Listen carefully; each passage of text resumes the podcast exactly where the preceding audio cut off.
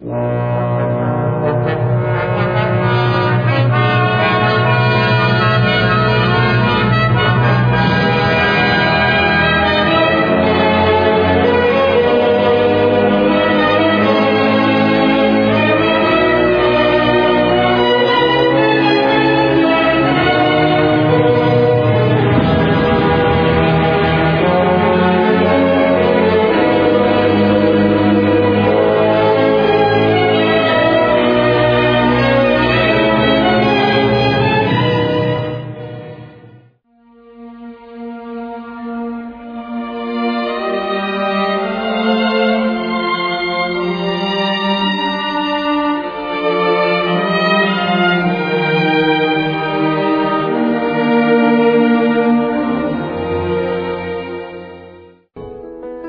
Padre Pío de Pietrelcina es seguramente uno de los santos más conocidos de los tiempos modernos, hombre de una fe profunda que le llevó a la aceptación siempre pronta y generosa de la misteriosa voluntad de Dios sobre él.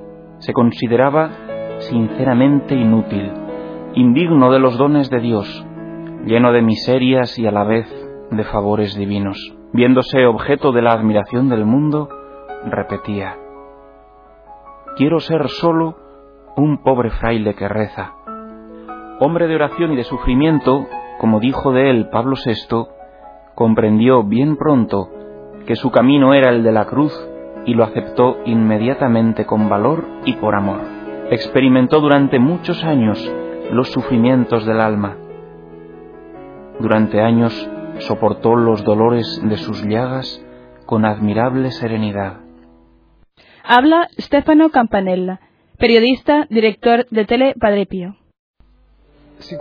Seguramente el que en manera más sintética, pero seguramente más eficaz, ha definido la espiritualidad del Padre Pío ha sido Pablo VI, que el 20 de febrero de 1971, hablando a un grupo de frailes capuchinos, que reunidos en Roma y que fueron recibidos en audiencia, dijo, mirad qué fama ha alcanzado, mirad qué clientela mundial ha reunido a su alrededor, pero no porque era un gran filósofo, no porque era un sabio, sino porque celebraba la misa humildemente, porque confesaba de la mañana a la noche y porque ha sido, resulta difícil decirlo, representante impreso de los estigmas de nuestro Señor.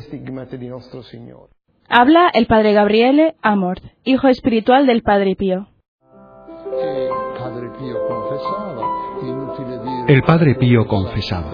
No hace falta decir que su misa era una misa extraordinaria. Yo suelo decir que nosotros decimos que la misa es el memorial de Jesús incruento. En cambio, que desde el punto de vista del sacerdote celebrante, la misa del Padre Pío daba la impresión de que el celebrante viviese verdaderamente la pasión de Jesús y la hiciera vivir a todos los que estaban allí presentes, tanto que a la misa del Padre Pío aunque fuera en un horario tan incómodo, en un lugar tan incómodo, en aquel momento no había ningún albergue, ningún restaurante, no había nada. El único sitio para quedarse era en las casas de las familias del pueblo. Pero aún así, la iglesia se llenaba y todos estaban pendientes de los labios del Padre Pío. Se secaba con un pañuelón que parecía que se secaba el sudor y en cambio se secaba las lágrimas, porque él lloraba durante la misa. La vivía exactamente como un revivir la pasión de Cristo y la hacía vivir como un revivir la pasión de Cristo. La misa de Padre Pío era qualcosa di speciale. La misa de Padre Pío era algo muy especial. Lo era porque el Padre Pío, como escribió en la estampa recuerdo distribuida después de su primera misa, se ofreció al Señor para ser sacerdote santo y víctima perfecta. El Señor aceptó ese ofrecimiento y todas las celebraciones del Padre Pío lo veían a él coprotagonista, en el sentido de que junto al ofrecimiento del cuerpo y de la sangre de Cristo, el Padre Pío unía su ofrecimiento con el mismo objetivo, el de actualizar, reactualizar la redención realizada por Cristo una vez para siempre, haciéndola visible a los ojos de la humanidad de hoy. Y después la confesión. Uno iba al Padre Pío por la misa y por la confesión. La confesión con el Padre Pío era algo verdaderamente extraordinario. También yo me confesaba con él. Cuando uno se iba absuelto por el Padre Pío, tenías una alegría, una sensación de descanso. Uno se sentía verdaderamente absuelto de todas sus culpas. El Padre Pío fue un mártir del confesionario. Pasaba muchas horas en él, hasta 16 y 18 horas al día en el confesionario. Y esto porque, y son palabras suyas las que voy a decir, quería desatar a los hermanos de los lazos de Satanás. La confesión del Padre Pío era exigente. El Padre Pío quería que los penitentes estuvieran verdaderamente arrepentidos, y cuando esto no sucedía, entonces estallaba en él algo que él mismo no preveía. Cuando se habla del Padre Pío severo, en realidad se trata solamente de su aspecto exterior. Él mismo, en una carta escrita a un director espiritual suyo, atestiguaba, cuando tengo estos arrebatos, le llamaba así, en mi interior permanezco tranquilo. Siento como si al mismo tiempo, con un brazo, tratara de detener el brazo de Dios, que está para lanzar sobre ese pecador no arrepentido toda su ira. Y con el otro brazo, zarandeo al penitente y le digo, conviértete, porque si sigues por este camino, lo que te puede suceder es sin duda mucho peor que lo que ahora el Señor querría hacer para obtener tu conversión.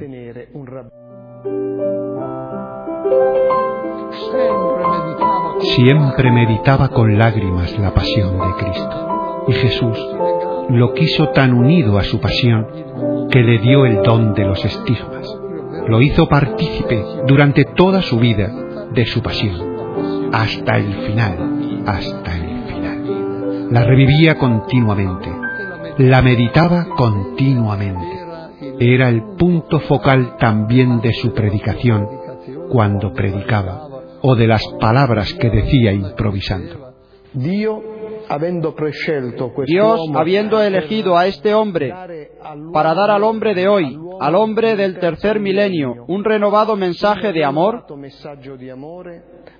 ha querido hacer visible la redención operada a su tiempo, a través de la muerte y resurrección de su Hijo, imprimiendo en el cuerpo de este hombre, en el cuerpo de esta víctima elegida, las llagas de nuestro Señor.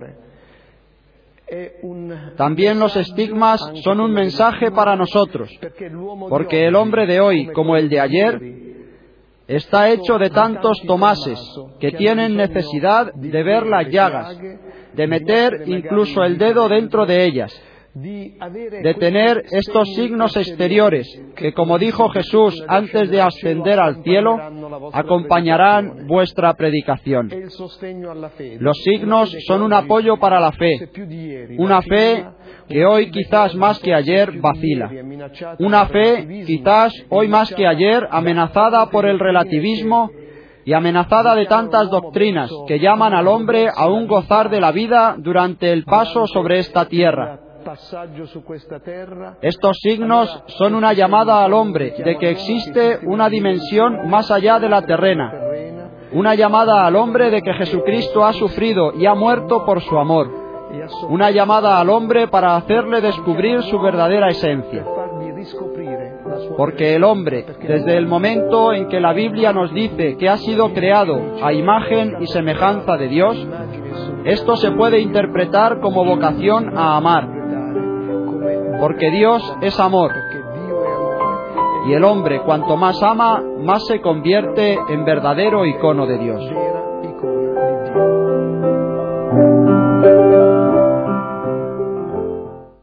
No menos dolorosas y humanamente tal vez aún más duras fueron las pruebas que tuvo que soportar, por decirlo así, como consecuencia de sus singulares carismas. Como testimonia la historia de la santidad Dios permite que el elegido sea a veces objeto de incomprensiones.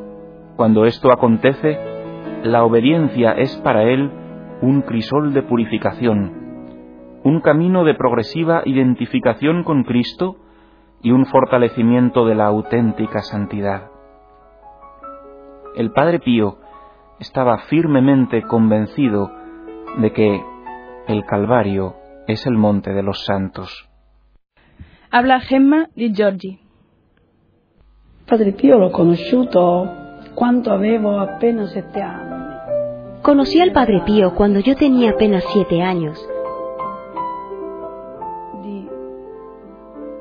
En la circunstancia de pedir la gracia de la vista, que no tenía desde el nacimiento. Fue mi abuela materna la que me llevó a él. Durante el viaje de ida antes de llegar a San Giovanni Rotondo, o mejor, antes de ver al Padre Pío, comencé a ver. Estábamos todavía en el tren. La primera cosa que vi fue el mar y una barca. Mi abuela había entendido muy bien lo que habían dicho los oculistas, oculistas que eran eminencias de la ciencia oftalmológica. Habían dicho que nunca vería, porque a mis ojos les faltaban las pupilas.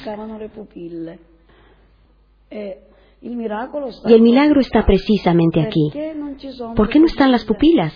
¿Por qué la ciencia no puede explicar cómo es posible que mis ojos vean sin pupilas, visto que la ciencia había dicho que nunca iba a poder ver?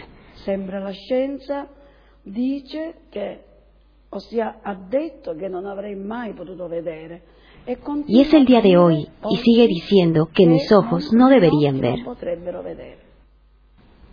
Y así fui donde el Padre Pío para confesarme. Y cuando le vi desde lejos, cerca de la verja que actualmente rodea el confesionario donde el Padre estaba sentado, cuando llegué allí, no quería pasar más allá de la reja, porque me daba mucho miedo ver a aquel sacerdote que debía confesarme. Y me daba miedo especialmente esa cosa que tenía aquí alrededor de la boca. No sabía naturalmente que era la barba. Yo no hacía más que llorar de miedo. El padre me decía que no tuviera miedo. Me preguntó si quería hacer la primera comunión. Me preguntó si conocía el acto de dolor. Y más me preguntaba él, y más lloraba yo aterrorizada. E perciò il padre mi ha lasciato andare dopo avermi dato la soluzione. El padre me dejó ir después de haberme dado la absolución y haberme hecho la señal de la cruz en los ojos. Decía al inicio que el milagro es precisamente este, lo que la ciencia nos explica. Porque el milagro es continuo, se repite cada día. No tanto haber recibido la vista, cuanto ver sin los instrumentos que te hacen ver. Cuando tuvo que sufrir investigaciones y restricciones en su servicio sacerdotal, todo lo aceptó con profunda humildad y resignación. Ante acusaciones injustificadas y calumniosas, guardó siempre silencio, confiando en el juicio de Dios, de sus directores espirituales y de la propia conciencia. En junio de 1969, María Isabella Ricci sufrió un grave accidente en el que sufrió el aplastamiento de cuatro vértebras que provocaron la aparición de cuatro hernias. Esto trajo como consecuencia la parálisis de la pierna izquierda con una reducción del nervio ciático de 7 centímetros. Se encontraba inmóvil en la cama desde el día del accidente y lo estuvo hasta el mes de septiembre, encerrada en un corsé de hierro. Era inoperable porque una intervención quirúrgica solo podía causar daños aún mayores. Fue atendida por el doctor Saglietti de Bolonia y por su sustituto, el profesor Fineschi. Ellos fueron los que dieron el diagnóstico de no operable a su columna y de la parálisis absoluta de la pierna izquierda, desde la ingle hasta la punta del pie. Habla María Isabela Ricci. En este día de septiembre, exactamente el 19 de septiembre, mi madre, que era la que me cuidaba porque yo no podía moverme en absoluto de la cama, abrió el cajón de la mesita cercano a mi cama para coger algunas cosas y vio una estampa del Padre Pío. La cogió, me dijo, Isabela, ¿por qué no me rezas a este santo hombre que ha hecho tantos milagros, que hace tantos? ¿Quién sabe si podría hacerte la gracia también a ti? Apenas mi madre me dijo esto, yo me enfadé de una manera tremenda. La respondí incluso muy mal y le dije, ni siquiera tú, que eres mi madre, tienes pena de lo que yo estoy sufriendo. Me vienes con este pedazo de papel. ¿Qué piensas que este pedazo de papel me puede hacer? Tíralo, vete. No quiero ver estas cosas. Isabella se quedó dormida, pero se despertó de repente con un fuerte olor de naranjas. Llamé a mi madre diciendo, Mamá, ¿qué estás haciendo con las naranjas? Ella entró en mi habitación y me dijo, ¿pero qué naranjas? ¿Qué estás diciendo? Sí, sí, tú tienes las naranjas. ¿No sientes el perfume? ¿Pero qué haces con todas estas naranjas? Viéndome tan agitada, fue a llamar al médico y le dijo lo que me estaba sucediendo. Él respondió, Señora, hace poco que le hemos inyectado la morfina. La morfina provoca sensaciones extrañas. A lo mejor ahora siente esto. Usted dígale que tiene mucho que hacer. No la haga mucho caso. Verá que enseguida se le pasa. De pronto, mientras me había agitado así, sentí que la pierna izquierda se movía. Así que llamé de nuevo. Mamá, ven, me quiero levantar. La pierna izquierda se está moviendo. Mi madre seguía diciéndome, no puedo ir, tengo cosas que hacer. Ella seguía pensando que era la morfina. Así hasta que me atreví a moverme sola y poco a poco me senté. Sentí que al poner mi pie en el suelo, el pie estaba apoyado y yo no sentía dolor. Así que probé a levantarme y me encontré de pie, derecha, sobre las dos piernas, sin diferencia de medida entre las dos. Mi madre, al oír ruido, vino, y la pobre mujer al verme en pie se pegó un susto de muerte. Me ayudó y me dijo, ¿pero qué estás haciendo? Le digo, ¿lo ves, mamá? Me he girado de golpe y todo se ha colocado. ¿Ves? Tanto miedo y tanta cosa y era solamente una cuestión de bloqueo. No era todo aquello que me habían dicho. Ella se puso a hacer la cama y descubrió esa estampa del Padre Pío que ella me había dado toda arrugada. Me dijo, Isabela, Tú estás en pie porque Él te ha hecho la gracia. Apenas me dijo esto, me puse hecha una fiera. Basta, no puedo más con estas cosas. Sácate eso de la cabeza porque no es verdad. Me he desbloqueado porque me tenía que desbloquear. Al día siguiente, se presentó en la clínica caminando perfectamente y sin ningún dolor. El médico ordenó hacer una radiografía y apenas vista a esta, el profesor se echó las manos a la cabeza. Entre la radiografía hecha en aquel momento y la efectuada meses atrás, en el momento del accidente, no había cambio alguno, eran iguales.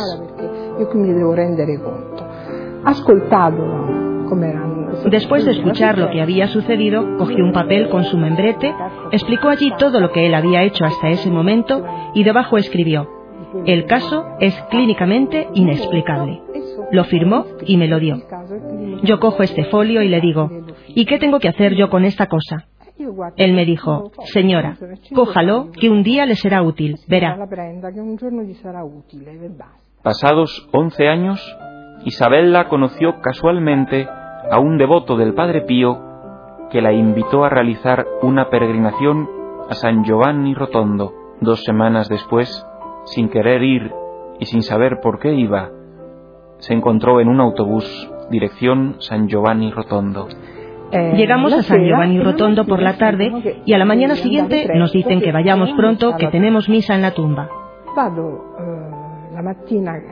Eh, Nunca había estado en la tumba, así que seguí al grupo con el que estaba de peregrinación.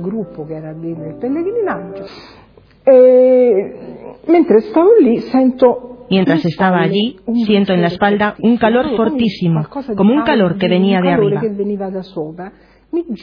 Me giro Miro y la señora que estaba a mi lado, que era mi compañera de habitación, me dice, ¿qué pasa, señora? No lo sé. Estoy sintiendo un gran calor en mi espalda. No sé qué es. Estaba mirando. ¿No lo nota usted? Yo verdaderamente no noto nada. La digo, cámbieme el sitio y verá qué calor hace. La señora me pregunta, ¿pero usted es la primera vez que viene aquí, donde el Padre Pío? Le respondo, sí, es la primera vez. Dice, ah, señora, entonces esto es el abrazo del Padre, el calor del Padre que la está abrazando porque está feliz de que usted haya venido aquí.